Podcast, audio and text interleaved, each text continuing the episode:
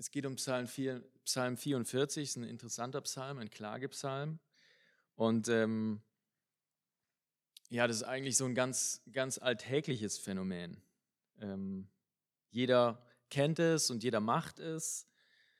Manchmal zu Recht gibt es Gründe dafür, manchmal ähm, auch unbegründet. Mal tun wir das leise, mal tun wir das laut. Ähm, manchmal, wenn wir alleine sind oder auch gegenüber anderen Personen, wenn andere Personen dabei sind. Und ähm, genau, ich habe es ja eigentlich schon erwähnt gehabt, ähm, worum es geht, und zwar um das Klagen in diesem Psalm. Und ähm, ja, in letzter Zeit gibt es aus mancherlei äh, Sicht viel Anlass zum Klagen, vielleicht über das stürmische Wetter jetzt in den letzten Tagen. Andere hat es gefreut, doch was Schönes zu finden. Man kann über den verpassten Bus oder die verpasste Bahn oder Fähre klagen. Andere klagen von uns über die Autofahrer vor uns oder über die rote Ampel, die schon wieder umgeschalten hat, wie jedes Mal. Ähm, man kann über das langsame Amt klagen, dass da nichts vorangeht. Man schickt da seine Sachen hin und hört wochenlang nichts davon. Manche klagen über bei Sportevents oder über Schiedsrichter bei irgendwelchen Fußballspielen in der Bundesliga. Oder aber auch wird geklagt über Regierungschefs, über Verantwortungsträger, Politiker, was sicher viel Raum eingenommen hat in den letzten Monaten und äh, Jahren, waren Klagen über Corona und die ganzen Folgen dadurch. Und das Klagen, das ist eigentlich immer emotionsgesteuert. Das ist, wenn unser Wohlbefinden gestört ist, uns was nicht passt, ähm, unser Herz, unser Inneres, unsere Seele, wenn die im Ungleichgewicht ist. Genau. Und wie gesagt, schauen wir uns heute gemeinsam ähm, eine Klage aus den Psalmen an. Und äh, die Psalmen, das ist so eine ja, spezielle Gattung oder ein spezielles Buch in der Bibel. Ähm, die Psalmen, die waren oder sind als Gedichte geschrieben, als Lieder, poetische Texte. Ähm, und die wurden in Israel zu verschiedenen Anlässen, irgendwelchen Festen oder auch im Tempel bei den Gottesdiensten gemeinsam gesprochen, laut vorgelesen oder auch nur von einem von vorne vorgetragen. Genau. Und äh, sie geben auch wirklich tiefen Einblick in, in die Emotionen der, der Schreiber und ähm, sind nicht unbedingt immer als theologische Abhandlungen oder Predigten in dem Sinne gedacht. Und ähm, naja, deshalb will ich auch nicht jedes einzelne Wort oder in jeden Vers was äh, ganz Spezielles reindeuten oder reinlegen, sondern vielmehr den Psalm als Gesamtes betrachten. Genau. Und bevor wir jetzt einsteigen in den Text, möchte ich noch von mir persönlich erzählen. Ähm, ja, so seit, seit wir hier in Rostock sind, ähm, bin ich auch eher so, ja, am Sinnsuchen gewesen. Ich habe meinen Platz irgendwie nicht so recht gefunden. Ähm, ja, meine Beziehung zu Gott hat irgendwie dadurch gelitten. Ähm, ich habe Gott teilweise angeklagt. Ähm, wir hatten einen relativ schwierigen Start äh, in unserer Einliegerwohnung, in der wir gewohnt haben, die ersten Monate. Das hat sicher auch irgendwie dazu beigetragen, ähm, dass, es nicht, dass das Leben nicht einfach so äh, einfach von der Hand ging, sage ich mal. Und ähm, ja, in diesem Sinne habe ich auch wahrscheinlich eher still geklagt. Ähm, und äh, da hat mir dieser Psalm, den ich neulich gelesen habe, irgendwie total aus der Seele gesprochen und ähm, habe mich da wirklich echt drin wiedergefunden und äh, fand das sehr spannend. Und hoffe, euch mitnehmen zu können und euch zeigen zu können, dass Gott uns in allen Gefühlslagen nahe ist.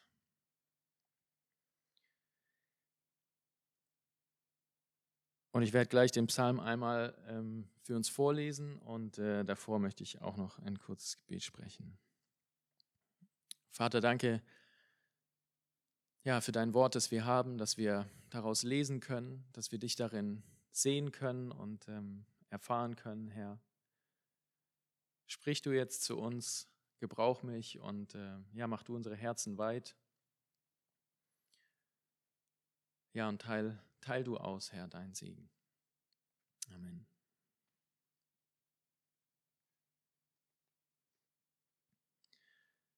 Von Gott verstoßen, dem Chorleiter, ein Lehrgedicht von den Söhnen Choras. Gott, mit eigenen Ohren haben wir es gehört. Unsere Väter haben uns von dem Werk erzählt, das du gewirkt hast in ihren Tagen, den Tagen längst vergangener Zeit.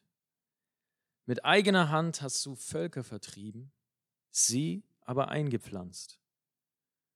Nationen hast du Schaden zugefügt, sie aber ausgebreitet. Denn nicht mit ihrem Schwert nahmen sie das Land. Es half ihnen nicht die eigene Kraft. Nein, dein Arm hat ihnen geholfen und das Licht deiner Gegenwart. Denn du fandest Gefallen an ihnen. Du bist mein König, Gott. Befiehl doch Hilfen für die Nachkommen Jakobs. Mit dir stoßen wir unsere Bedränger nieder. Durch deinen Namen zertreten wir sie. Denn ich vertraue nicht auf meinen Bogen. Mein Schwert wird mich nicht retten. Nein, du befreist uns von unseren Feinden, lässt sie scheitern mit ihrem Hass. Wir rühmen uns den ganzen Tag, solch einen Gott zu haben und preisen deinen Namen immerzu. Doch du hast uns verworfen und in Schande gebracht und ziehst nicht aus mit unserem Heer. Du lässt uns fliehen vor unseren Feinden und die uns hassen, plündern uns aus. Du gibst uns hin wie Vieh zum Verzehr, zerstreust uns unter die Völker. Für ein Spottgeld verkaufst du dein Volk und hast nichts durch den Kaufpreis verdient. Du machst uns zum Schimpf für die Nachbarn, zum Hohn und Spott für alle um uns her.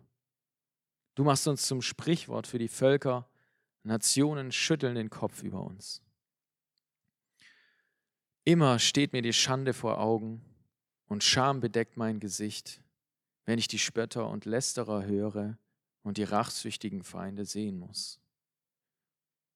All das ist über uns gekommen, und doch haben wir dich nicht vergessen, nicht verraten deinen Bund. Unsere Herzen wichen nicht von dir ab, unsere Schritte nicht von deinem Pfad. Doch du hast uns zu Boden geschlagen. Wir hausen wie Schakale in Trümmern, bedeckt mit dem Schatten des Todes. Hätten wir den Namen unseres Gottes vergessen, zu einem fremden Gott die Hände erhoben, hätte Gott das nicht bemerkt? Er kennt doch die Geheimnisse des Herzens. Nein, wegen dir werden wir täglich getötet, wie Schlachtvieh sieht man uns an. Erwache doch. Warum schläfst du, Herr? Wach auf. Verstoß uns nicht für immer. Warum wendest du dich ab? Vergisst unsere Not und Bedrängnis. Erniedrigt liegen wir am Boden kraftlos hingestreckt in den Staub. Steh auf und komm uns zu Hilfe. Erlöse uns, weil du so gütig bist.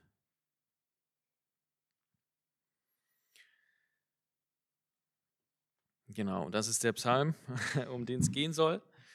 Und ähm, der erste Eindruck vom Lesen, den ich so hatte, da wird irgendwie eine ziemlich bescheidene Situation beschrieben. Ähm, da ist wirklich Bedrohung da und äh, es ist gleichzeitig eine sehr transparente und ehrliche Aussage von, ähm, von dem Volk, von den Menschen, die das geschrieben haben. Es ist gleichzeitig auch ganz viel Negatives dabei, viel ja, Klage, wie ich gesagt habe. Und ähm, trotzdem ist da auch ja, Hoffnung und Lob mit enthalten. Und ähm, der Psalm, der ist so in, in zwei große Hauptteile gegliedert. Ähm, und zunächst schauen wir uns den ersten Teil an. Und der ist eher noch neutral oder positiv gehalten. Und äh, in der zweiten Hälfte ähm, geht es dann eher so um die Klagen, um das Negative. Und äh, dieser erste Teil, der ist so ein, ein Rückblick beziehungsweise ähm, eine Erinnerung. Und ähm, im Vers 2, ja, da, da heißt es, dass sie selbst von den Vätern mit eigenen Ohren gehört haben, was Gott gewirkt hat. Und ähm, ganz offensichtlich ist es schon ein bisschen länger her, weil es äh, in den längst vergangenen Tagen war, dass Gott diese Wunder gewirkt hat. Und ähm, in den Versen danach, da hören wir, worum es da gegangen ist, was Gott getan hat in Vers 3. Das ist so ein deutlicher Gegensatz, ähm, dass Gott eben mit seiner eigenen Hand die Völker verjagt hat, vertrieben hat. Und die Väter aber, von denen sie die Geschichten gehört haben, die hat Gott eingepflanzt.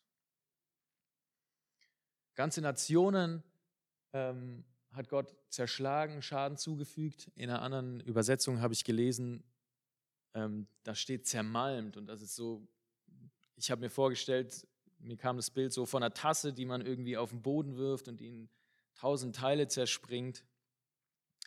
Ähm, die Väter aber, das Volk Israel, hat Gott ausgebreitet, eingepflanzt und ausgebreitet, wie so ein Samenkorn, das in den Boden gelegt wird und äh, ja, das wächst und gedeiht und groß wird.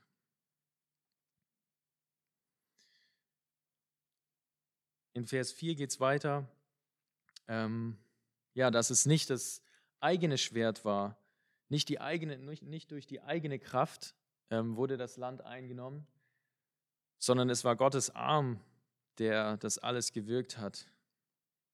Und das Licht der Gegenwart Gottes, seine Nähe, und warum war das alles passiert? Weil Gott Wohlgefallen an Israel gefunden hatte. Deshalb hat er die anderen Nationen vertrieben, hat Platz gemacht für Israel und hat ja, sie gesegnet und beschenkt.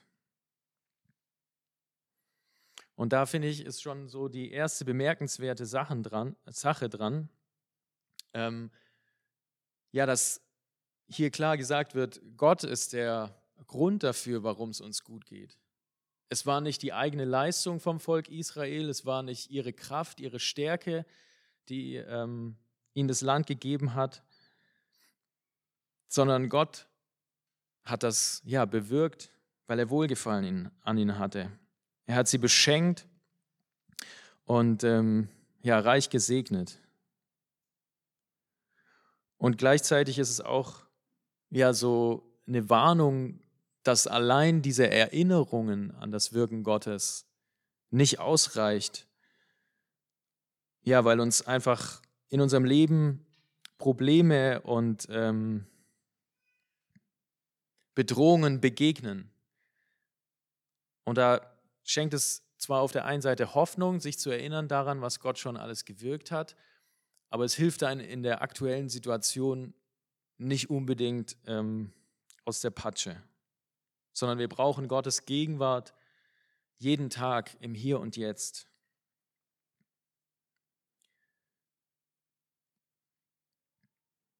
Genau, und dann ähm, geht es weiter in, in Vers 5.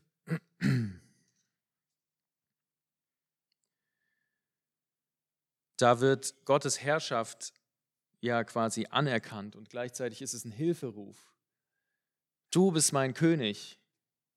Und das ist auch so eine bemerkenswerte Aussage, dass man sich vergewissert oder sie sich vergewissert haben, wir sind Gottes Eigentum. Ähm, Gott ist unser König, er ist unser Herrscher und wir stehen unter Gottes Schutz. Und es ist auch gleichzeitig so eine Berufung auf Gottes Gegenwart. Hey, du bist doch hier, sei, sei hier, hilf uns, hilf uns raus angesichts dieser Bedrohung. Gott ist da, obwohl ja das Leben gerade nicht läuft und es schwierig ist. Und in Vers 6 ist es so ein, ein Stück weit ein Ausblick, ähm, dass wir mit Gottes Hilfe den Sieg erlangen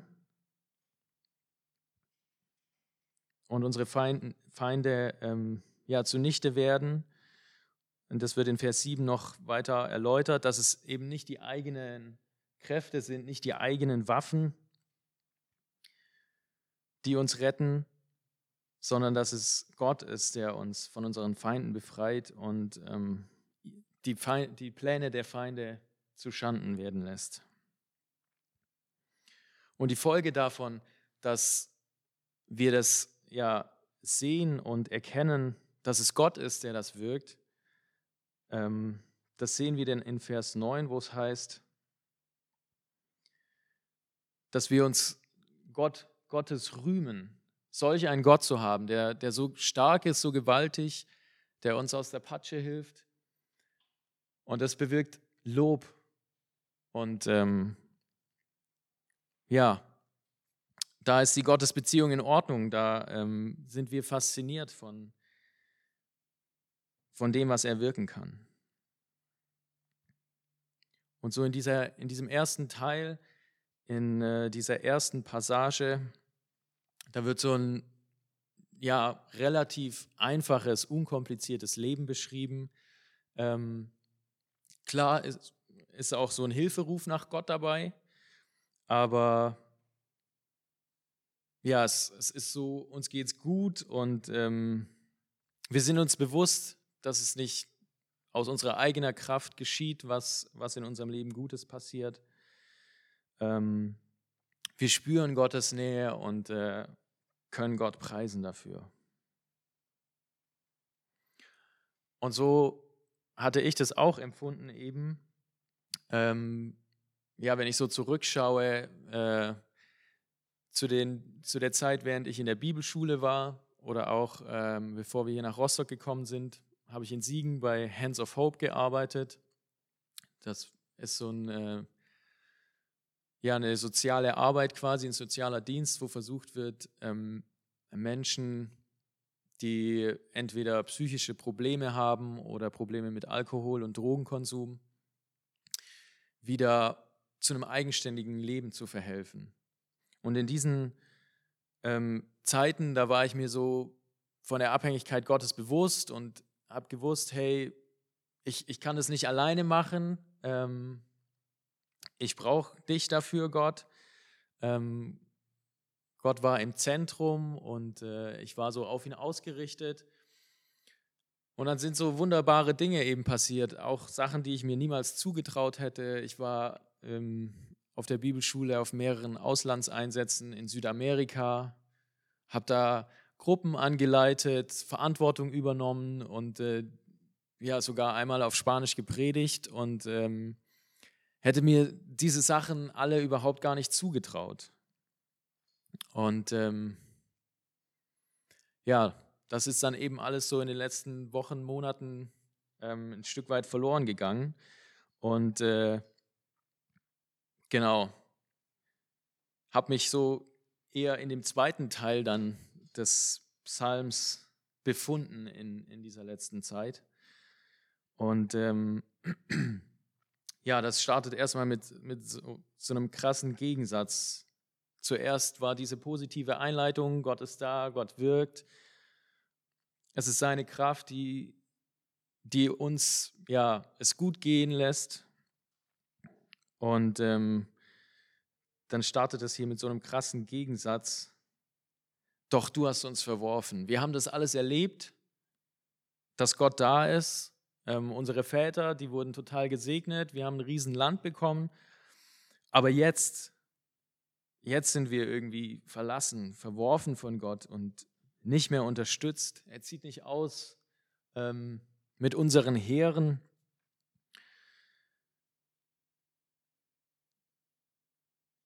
In Vers 11, da wird gesagt, dass ähm, die Feinde siegen und äh, sie ausgeplündert werden, das Volk ausgeplündert wird, dass sie materiellen Verlust erleiden.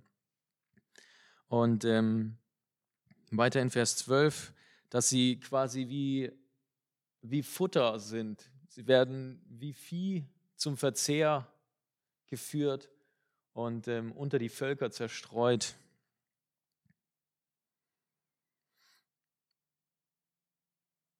Dass sie, von, sie fühlen sich, als wären sie von Gott verkauft worden für so einen, zum Spottpreis und äh, als würde man was verramschen und Gott hat keinen Gewinn dabei gemacht. Und sie sind zum, in Vers 14 zum Gespött der Mitmenschen, der Völker um sie herum gemacht worden. Ähm, es gab Zeiten, ähm, ja, da wurde wirklich von den, von den Völkern um Israel rum, da war Israel einfach so ein, so ein äh, Schimpfwort quasi, so ein Ausdruck davon, denen geht es einfach miserabel. Und ähm, ja, die Nationen um sie rum, die schütteln den Kopf über sie. Und in Vers 16 und 17, da spricht es davon, dass ähm, Schande und Scham ähm, durch das Hören der Spötter und Lästerer und ähm, ja, die, die Schande und Scham sind vor, vor den Augen und vor den Ohren ähm, des Volkes. Und äh, dieser, dieser Abschnitt hier, diese, zehn, diese sieben, acht Verse, das ist so eine echt krasse Schuldzuweisung eigentlich an Gott.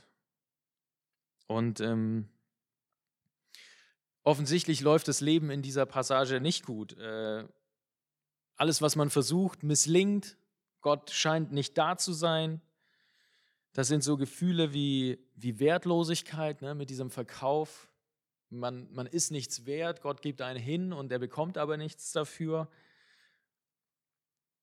Irgendwie Verrat und ähm, Verlassensein kommt da zum Vorschein.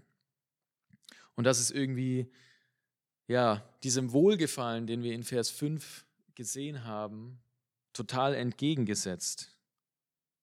Das bringt eigentlich so eine völlige Verzweiflung und Hilflosigkeit zum Ausdruck.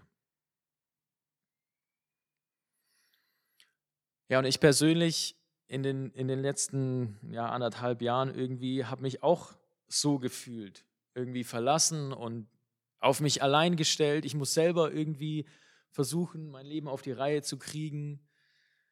Ähm, mit den Jobs hat es anfangs nicht geklappt da. Bei ähm, dem Landwirt, wo ich angefangen hatte, hatte ich überhaupt keine Freizeit mehr. Äh, 60 Stunden und mehr in der Woche gearbeitet.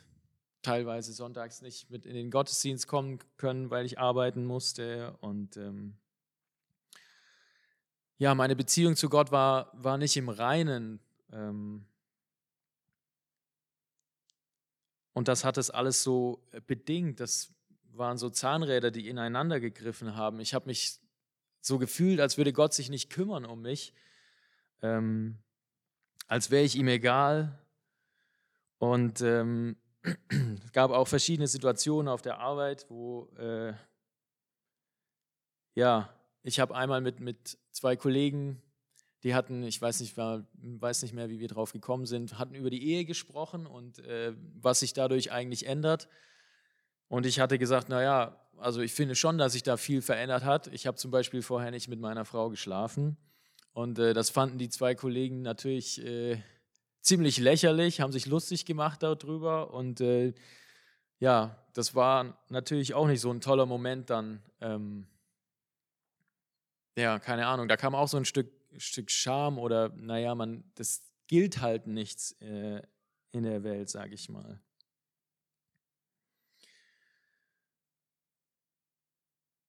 Genau, und dann geht es weiter in Vers 18 hier. Ähm, dass sie von, von Leid ereilt wurden, aber dennoch an Gott festgehalten haben. All diese Dinge, von denen sie gesagt haben, dass sie passiert sind, die sind passiert und trotzdem ähm, haben sie, wie es in Vers 19 heißt, sich nicht im Herzen abgewandt und ähm, sind nicht von dem Weg Gottes abgewichen.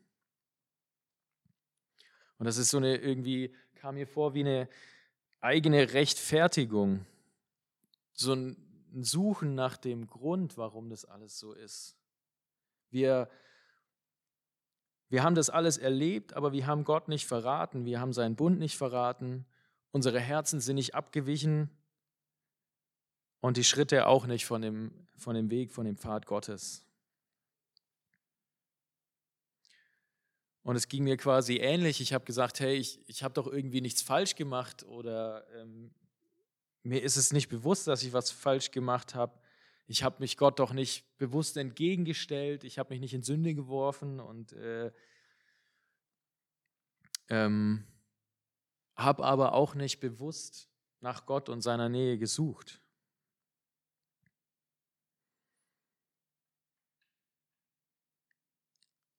Und im Psalm geht es dann weiter, ähm, dass mit den Anschuldigungen gegen Gott eben, dass das Volk von Gott zu Boden geschlagen wurde, dass sie vertrieben worden sind und dem Tod ausgeliefert, dass sie wie, wie Schakale in Trümmern hausen.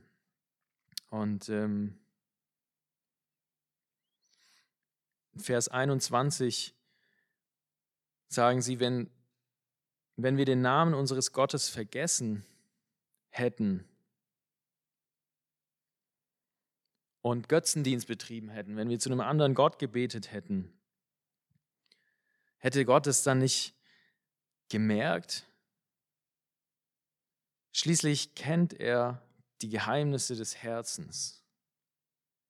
Gott hat Kenntnis darüber, was, was in uns vorgeht, wie es in uns aussieht. Er ist der Herzenskenner. Und Gott geht es auch um unser Herz. Das kann gar nicht oft genug betont werden, ähm, dass es Gott wirklich um unser Herz geht. Und er kennt uns, er kennt unsere Gefühle, er kennt unsere Situation, wo wir vielleicht keinen Ausweg sehen, ähm, wo wir Zweifel haben und Sorgen. Und die, wo diese Dinge alle ja, uns quasi von Gott wegschieben, wo sie unseren Fokus ähm, wegziehen von Gott. Und umso erstaunlicher finde ich es, dass Gott das Volk Israel hier und mich persönlich trotzdem rettet und sich nicht abwendet und ja, das Flehen hört, ähm, sich meiner annimmt und nicht an den Punkt kommt, wo er irgendwann die Schnauze voll hat von mir oder von, von dem Volk. Und das ist so, ja, da ist Gott, kommt Gottes Heiligkeit so zum Vorschein, wie, wie anders er einfach ist. Das, das kennen wir gar nicht in der Welt, wenn, ja, wenn, wenn irgendwas nicht läuft und wir ähm, jemanden beschimpfen oder beschimpft werden, dann, dann wollen wir in der Regel gar nichts mehr damit zu tun haben, nehmen Abstand. Und Gott hält das aber aus und möchte uns trotzdem nah sein, auch wenn es sich für uns vielleicht in dem Moment gar nicht so anfühlt.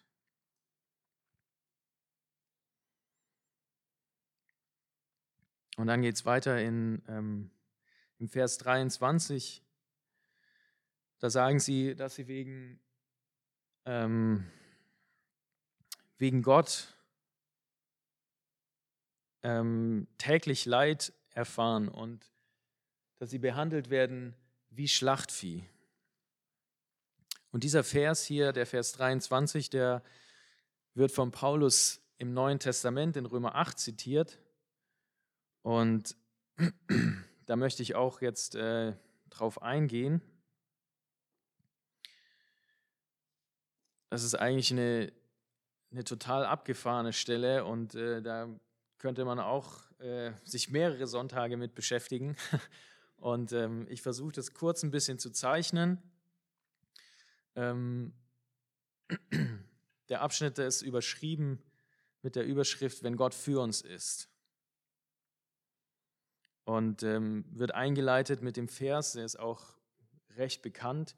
Wir wissen aber, dass Gott bei denen, die ihn lieben, alles zum Guten mitwirken lässt. Also bei denen, die er nach seinem freien Entschluss berufen hat. Also alle, die, die Gott lieben, denen werden alle Dinge zum Besten dienen, in anderen Worten. Und ähm, das sind diejenigen, die von Gott erwählt sind. Das sind diejenigen, die dazu berufen sind, Gott ähnlicher zu werden, ähm, die, die, die, Jesus, die Gott berufen hat, ähm, die werden für gerecht erklärt und die, die für gerecht erklärt werden, ähm, die bekommen Anteil an Jesu Herrlichkeit.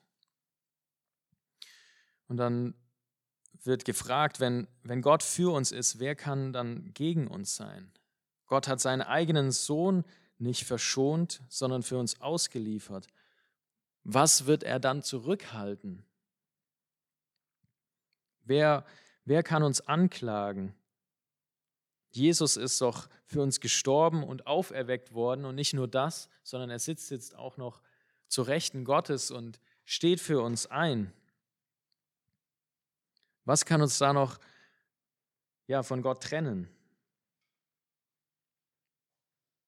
Ist die Frage. Und dann lese ich vor, ähm, ab Vers 35, was kann uns da noch von Christus und seiner Liebe trennen? Bedrängnis, Angst, Verfolgung, Hunger, Kälte, Lebensgefahr, das Schwert des Henkers. Es kann uns so ergehen, wie es in der Schrift heißt. Weil wir zu dir gehören, sind wir mit dem Tod bedroht. Man behandelt uns wie Schafe, die zum Schlachten bestimmt sind. Und das ist eben genau dieser Vers, der in Psalm 44 erwähnt wird, dass es uns so gehen kann, wie wie Schafe, die eben zum, zur Schlachtbank geführt werden. Ähm, dass wir schutzlos sind, dass wir ausgeliefert sind. Und äh, es heißt aber weiter, aber durch den, der uns geliebt hat, sind wir in all diesen Dingen überlegene Sieger. Denn ich bin überzeugt, weder Tod noch Leben, weder Engel noch Teufel, weder Gegenwärtiges noch Zukünftiges, weder hohe Kräfte noch tiefe Gewalten, Nichts in der gesamten Schöpfung kann uns von der Liebe Gottes trennen, die uns verbürgt ist in Jesus Christus, unserem Herrn. Da wird gesagt, dass ja, auch wenn es uns in unserem Leben teilweise in Phasen so geht, dass wir ausgeliefert sind, dass wir schutzlos sind, dass das Leben nicht läuft und alles irgendwie steinig und schwer ist, wir vor einem Riesenberg stehen und nicht weiter wissen, dann sind wir trotzdem ja, Überwinder in dem allen. Wir sind, uns ist die, die Liebe Gottes zugesagt, ähm, auch in so einem Moment, wo wir das überhaupt nicht spüren oder fühlen. Nichts kann uns von der Liebe Gottes trennen, auch nicht unsere eigenen Gefühle oder die Anschuldigungen, die wir vielleicht gegen Gott haben, die Klagen, die wir an ihn richten. Und noch nicht mal unser Weglaufen, unser Abwenden kann uns von Gott trennen, sondern er geht uns immer hinterher und ähm, ja, steht einen Schritt hinter uns und ist bereit, uns in Empfang zu nehmen. Und ähm, ich bin da so erinnert worden an eine Predigt vor ein, zwei Wochen, als Jesus im Garten Gethsemane ist und äh, diese Todesangst hat, wo sein Schweiß ist wie Blut und ähm, ja, diese Situation, ja, wo total angespannt und schwer auf ihm liegt. Das hat sich sicher auch nicht gut angefühlt und ähm, ja, wird ja beschrieben als, als ein echter Kampf. Aber Gott ist in dieser Situation trotzdem bei Jesus und ähm, gibt ihm die Kraft, diese Entscheidung zu treffen, den Kelch dann zu trinken. Und ja, das alles, was dann danach kommt, das Verhör, die Gefangennahme, die Folterungen, das alles auf sich zu nehmen. Und eben wie so ein Schaf zur Schlachtbank geführt zu werden. Er wehrt sich da nicht, er erduldet das alles und ja, er trägt das alles durch die Nähe Gottes.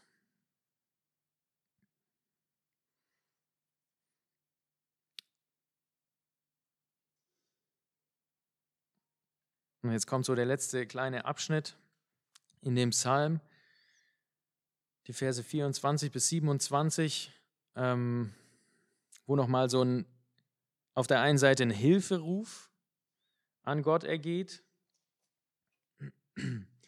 Erwache doch. Warum schläfst du, Herr? Ist auf der anderen Seite schon wieder total anklagend. Warum hast du nicht vorher schon was gemacht? Warum geht es uns überhaupt so mies? Ähm, Vers 25, warum wendest du dich ab? Vergiss unsere Not und Bedrängnis. Es ist so wieder das Gefühl, von Gott verlassen zu sein. Ähm, und es geht ihnen wirklich elend in Vers 26. Erniedrigt liegen wir am Boden, kraftlos hingestreckt in den Staub. Das ist so quasi das Ende.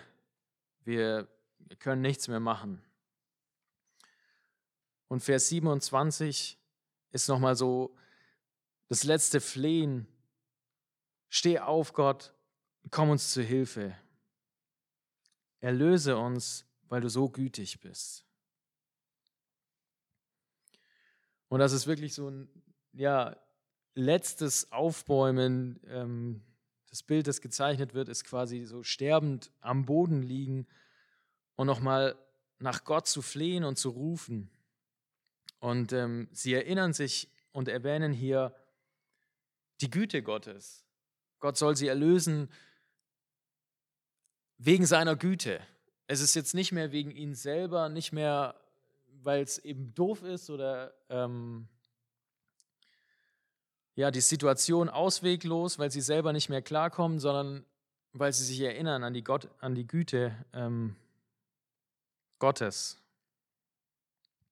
Genauso wie am Anfang sie nicht, sie durch die Geschichten der Väter, die sie gehört haben, ähm, ja auch nicht die, die Güte Gottes vergessen haben in dem ganzen Leid, in dem ganzen Schmerz, in dieser ganzen Verlassenheit.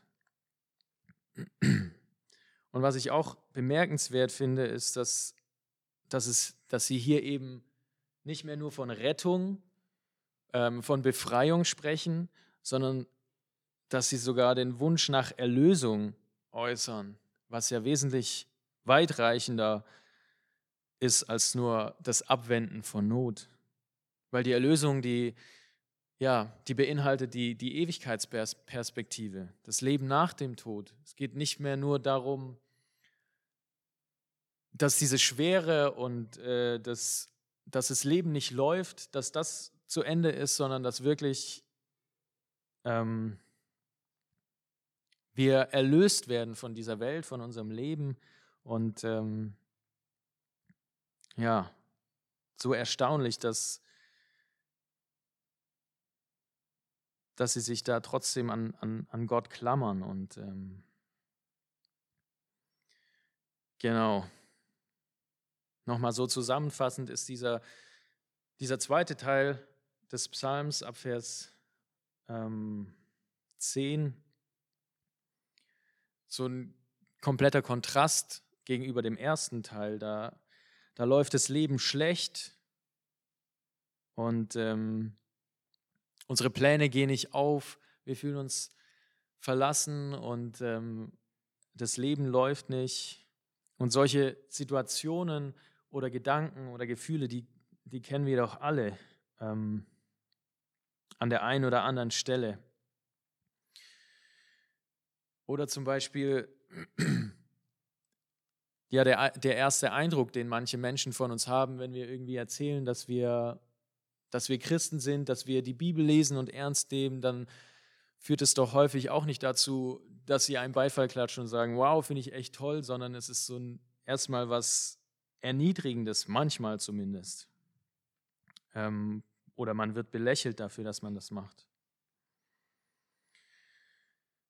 Aber Gott kann darin eben so Großartiges wirken. Und ähm, ja, alles, wie es in Römer 8 heißt, alles gebrauchen. Er kann denen, die Gott, die, die ihn lieben, alles zum Besten mitwirken lassen. Und mir ist da irgendwie so eingefallen, es gibt ja die auf, auf, auf äh, Produkten diesen Aufdruck Made in Germany. Und der war eigentlich ähm, dazu gedacht, Ende des 19. Jahrhunderts in Großbritannien ähm, irgendwelche Nachmache aus Deutschland quasi zu entlarven und zu sagen, hey, da ging es um irgendwelche Messer und Scheren. Ähm, da ging es darum zu sagen, hey, das ist, das kommt aus Deutschland, das ist nur Nachmache, das ist total schlecht, mit dem könnt ihr nichts anfangen. Es ist zwar billig, aber es ist auch billig und taugt nichts. Und ähm, ja, über die Jahre hat sich das eben total gewandelt und diese eigentliche Absicht zu sagen, das ist das schlechte Ware, das ist ins komplette Gegenteil ähm, übergegangen und Made in Germany stand zumindest lange Zeit ähm, für echte Qualität und für für was Zuverlässiges, auf das man sich quasi verlassen kann. Und ähm,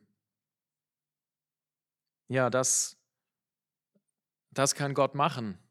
Und das tut er auch. Und ähm, er ist uns nah in, in allen Lebenslagen. Egal, ob es uns gut geht, egal, ob wir uns gut fühlen. Und ähm,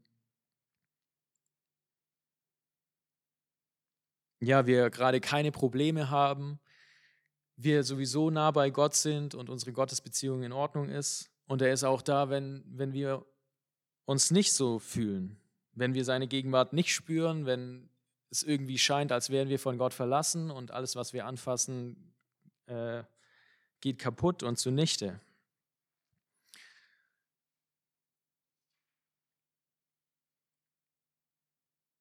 Genau, und wenn wir jetzt so den ganzen Psalm nochmal betrachten, ähm, dann wurde da eben anfangs von Gottes Wirken berichtet, ähm, von dem Segen, der von Gott ausgeht und das Leben so gedeihen lässt,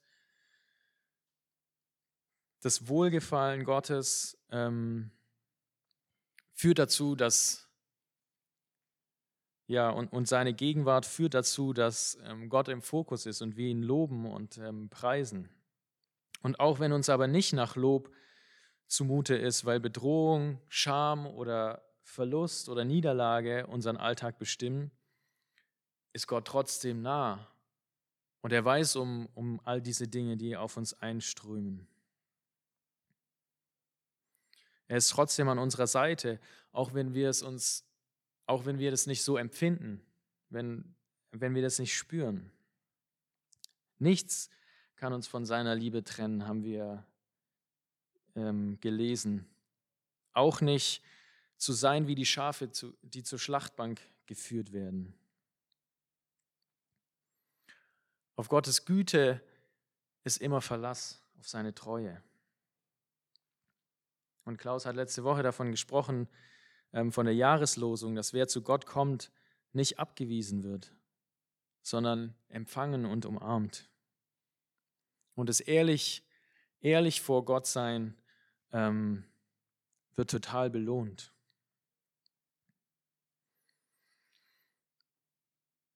Ja, und für mich persönlich ähm, hat es bedeutet, beziehungsweise ich habe angefangen in den letzten ähm, Wochen und Monaten, bin früh wach geworden, warum auch immer. Wahrscheinlich war es Gott, der mich geweckt hat und ähm, habe angefangen, wieder mehr ihn zu suchen und äh, sein Wort zu lesen, Zeit mit ihm zu verbringen und habe da wertvolle, wirklich wertvolle Momente erleben dürfen, ähm, die auch meinen Alltag verändert haben. Und es ist jetzt nicht so, dass ich jetzt sage, juhu, super, es ist von jetzt an alles perfekt. Ähm, aber es hat sich wirklich auch mein, mein Alltag verändert, so dass, was mich eigentlich so bedrückt hat, ähm, die letzten anderthalb Jahre, dass ich Gott nicht, nicht erlebe, dass nichts passiert äh, in meinem Alltag. Ich gehe zur Arbeit und ich komme nach Hause und okay.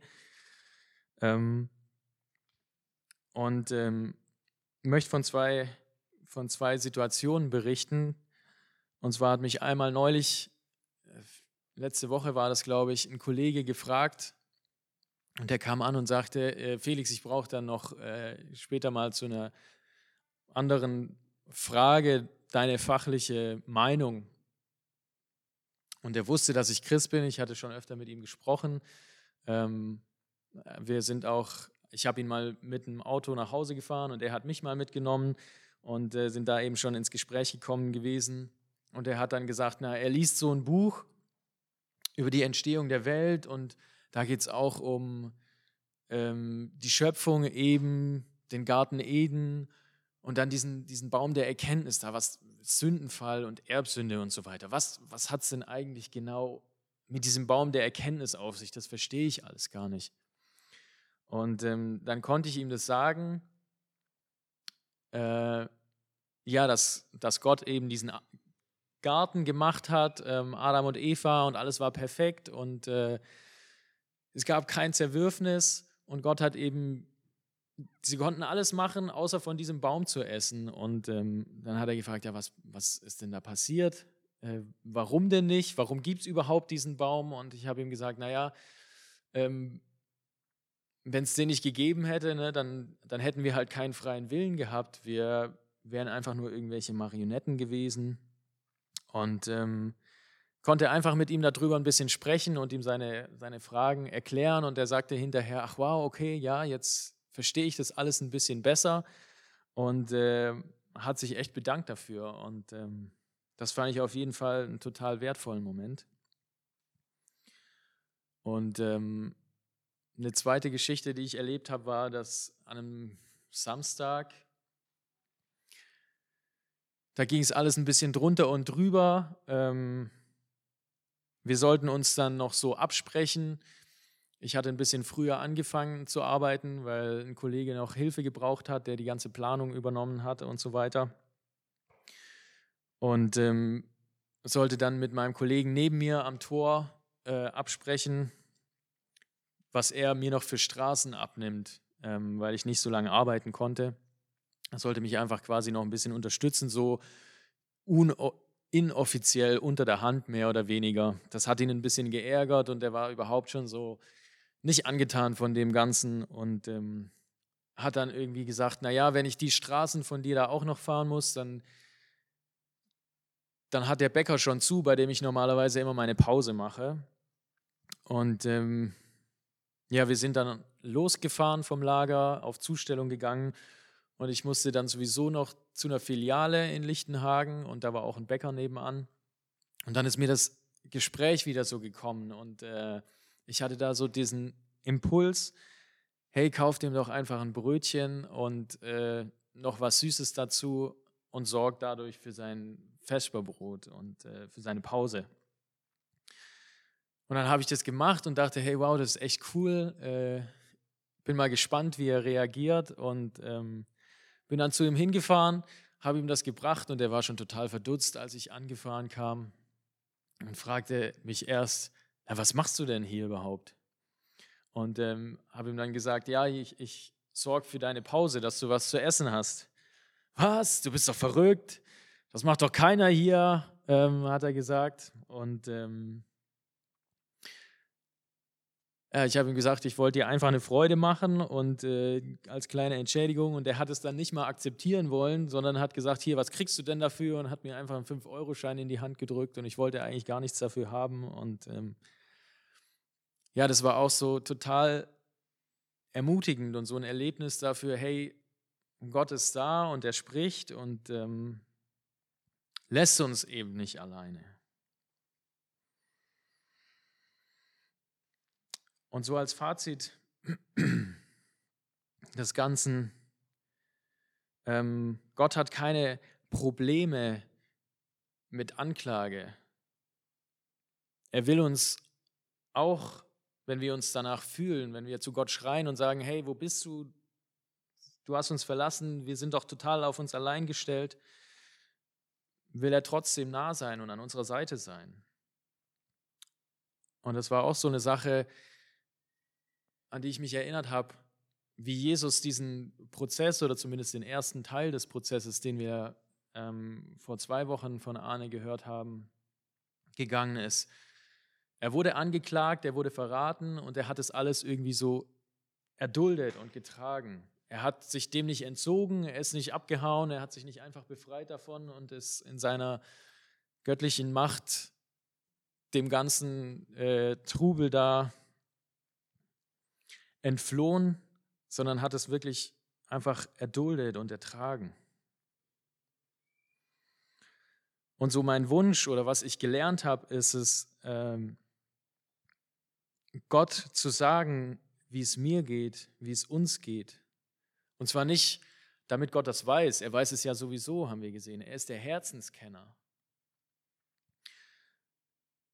Sondern, ja, wir oder ich will mit Gott reden und sprechen über vor allem auch meine Probleme, aber auch natürlich über meine Freude. Da fällt einem das natürlich leichter. Ähm, damit wir Abstand von den Dingen gewinnen oder damit ich Abstand gewinne. Dass ich den, den Berg oder die Last irgendwie beschreibe und ähm, mir quasi vergewissere, hey, das und das, so ist die Situation und ähm, sich der Fokus da, dadurch, wenn man sich diese Dinge mal von der Seele geredet hat, quasi von diesen Dingen abwendet und einfach auf Gott zu schauen. Und in diesem Reden, von der Seele reden, dann, ja, einem klar wird, wie viel größer Gott ist, dass er diese Probleme auflösen kann und zu erleben, wie er Dinge dann verändert. Dass Gott trotzdem wirkt und ähm, ja, die Sachen zum Guten wendet.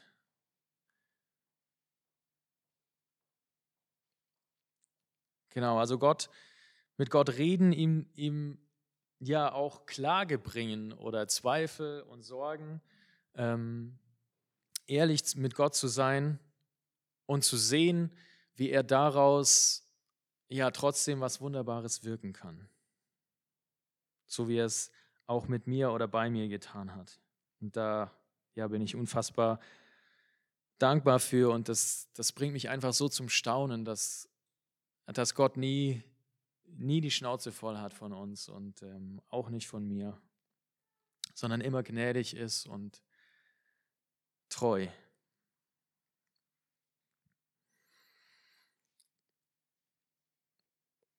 Danke, Vater, dass du ja, uns nah bist in all unseren Gefühlslagen. Wenn es uns gut geht und ähm, das Leben rund läuft, dass du derjenige bist, der uns diesen Segen zuteil werden lässt, dass du uns beschenkst und ähm, ja, uns Anteil haben lässt an deinem Reich, an dir selber, Herr. Danke, dass du auch nah sein möchtest, wenn ja, es uns nicht so toll geht, wenn, wenn wir Schwierigkeiten haben, auch wenn wir dir den Rücken zukehren, Herr. Danke, dass du uns da nicht loslässt, sondern dass du hinterhergehst und ja, einfach darauf wartest, Herr, bis wir uns wieder zu dir umdrehen. Danke, dass du niemanden abweist, der ehrlich zu dir kommt. Und dass ja, du größer bist als all unsere Probleme, als all unsere Sorgen, dass du so viel wunderbare Dinge, wunderbarere Dinge wirken kannst, als wir uns das ja erbitten oder vorstellen könnten, Herr. Danke, dass du versprochen hast, jeden Tag da zu sein und nah zu sein, mit uns ja, durch den Alltag zu gehen, Herr. Zu jeder Zeit, ob wir es spüren, aber auch wenn wir es nicht spüren, zu wissen, dass du da bist, Herr. Amen.